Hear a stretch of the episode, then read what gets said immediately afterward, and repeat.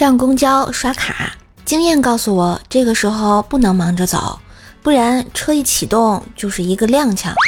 刚抓住吊篮，眼睁睁地看着一个妹子像出膛的炮弹一样，一头顶在了我肥硕的肚子上。我的个老天爷呀！大哥，你没事吧？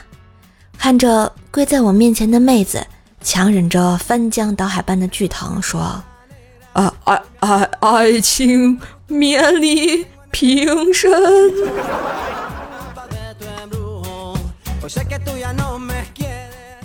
因为撞击猛烈，神志不清的我提前一站下了车，发现情况不对，我淡定的又从前门上车。司机问我干嘛呀？我说坐累了，下去走一圈。瞬间，全车的焦点集中在我身上，我是不是太聪明了？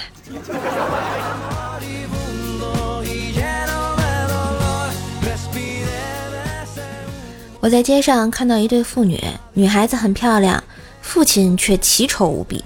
擦肩而过时，我轻轻地叹了一口气，唉。结果他爹声嘶力竭地冲我大喊：“我是他亲爹！”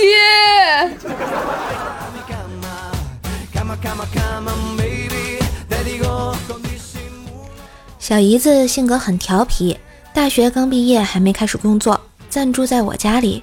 昨天周末，媳妇儿公司临时要求加班，家里就剩我跟小姨子，她独自一人在房间里玩手机，我坐在沙发上看电视。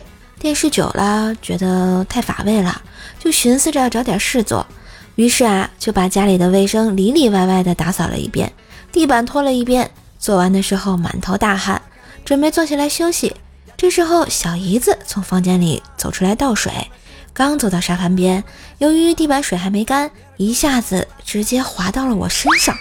正巧这个时候，媳妇儿下班回来了，看到小姨子靠在我身上，我一把推开小姨子，正要解释的时候，小姨子先哭哭啼啼的对媳妇儿说：“姐，姐不起我。”更重要的是，媳妇儿居然还相信了小姨子的话。哎，说多了都是泪呀！不说了，跪键盘。看来我们冰棍哥的搓衣板升级啦。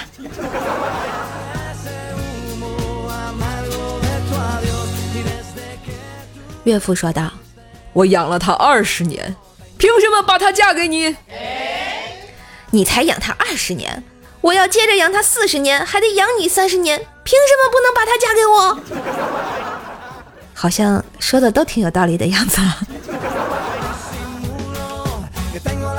sana 马上就要六幺八啦啊！瘦瘦来送优惠券啦！记得上京东搜索“怪兽手”三个字，就是我的名字啊！然后每天都能领三次红包，当然点击本期节目小黄条也可以直接领取哟。啊！直接下单用红包多优惠啊！那今日份的段子就播到这里啦。喜欢节目记得关注专辑、点赞、留言、分享、打 call。更多的联系方式，请看一下我节目的简介哟。